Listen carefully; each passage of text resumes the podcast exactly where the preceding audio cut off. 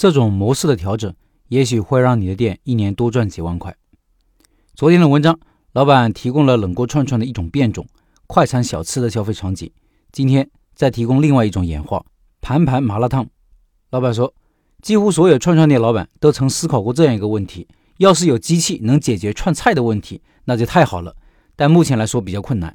以前我也觉得这是一个问题，但后来发现其实问题也不大。只要你的营业额能覆盖掉这个成本，那就完全 OK 的。我生意最好的时候，五个人卖了六千多。当时虽然觉得忙，但是还是觉得很幸福。大概从去年开始，市面上出现一种叫盘盘麻辣烫的形式，它跟冷锅串串很像。接下来我来详细介绍一下它的整个就餐流程。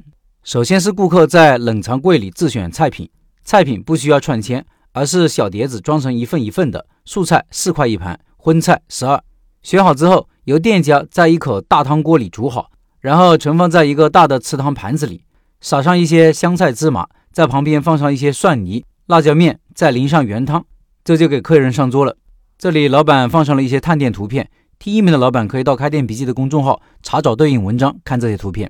对于餐饮老板来说，他有这么几个优势：第一，不用串签，备菜更方便，更节省人工成本；第二，一个人至少可以同时操作四个菜篓子，所以出餐时间快。第三，标准化操作，不依赖厨师，方便后续开分店复制。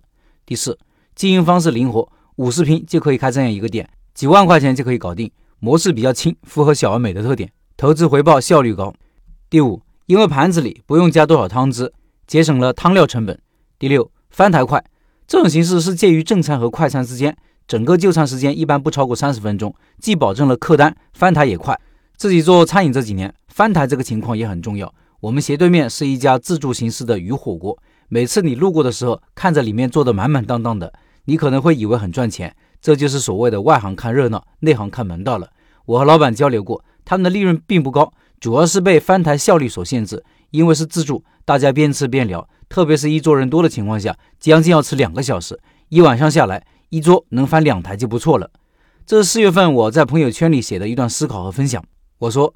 最近在密切关注这种盘装的麻辣烫，相对于我们这种需要串签的来说，更节省人工；相对于冒菜来说呢，它的菜品种类更丰富，供选择的空间也更多，也更丰富。对于消费者来说，性价比也更高。密切关注中，对于消费者来说，它也有自己的品类价值。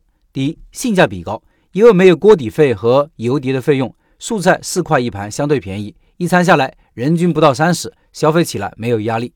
第二，菜品丰富，选择多。对于我个人来说，我是不喜欢去吃张亮麻辣烫之类的，原因就是它的菜品种类除了些素菜，就是些冻货丸子，价值感极差。因为它是称重计费的形式，所以它不可能放一些高价值的产品。而这种用盘子装的形式，就可以增加一些鲜牛肉等有价值感的产品，丰富消费者的选择。第三，满足了消费者解馋的需求。一般我们吃粉面就是为了填饱肚子，但盘盘麻辣烫鲜香麻辣，能满足我们解馋的需求，所以比一般的快餐更有粘性。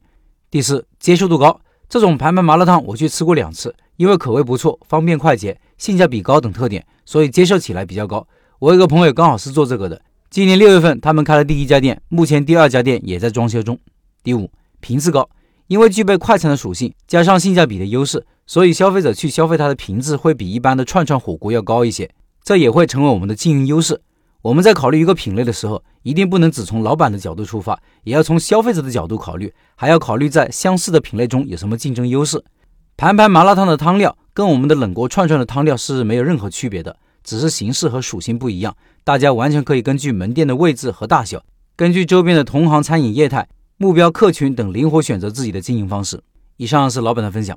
同样一种东西。结合自己的竞争策略、现实情况和顾客的需求，做出一些调整，从而演变出不同的生意形态，是开店的老板都应该考虑的。因为自己正在运营的店铺的模式未必就是最优的、效率最高的，只有在模式上不断的优化，让运营的效率提高，运营成本降低，利润才能不断的增长。最后公告：本月九月二十五号晚上八点，拜师学艺推出第三个项目——冷锅串串，到时候串串店老板会直播介绍他的项目。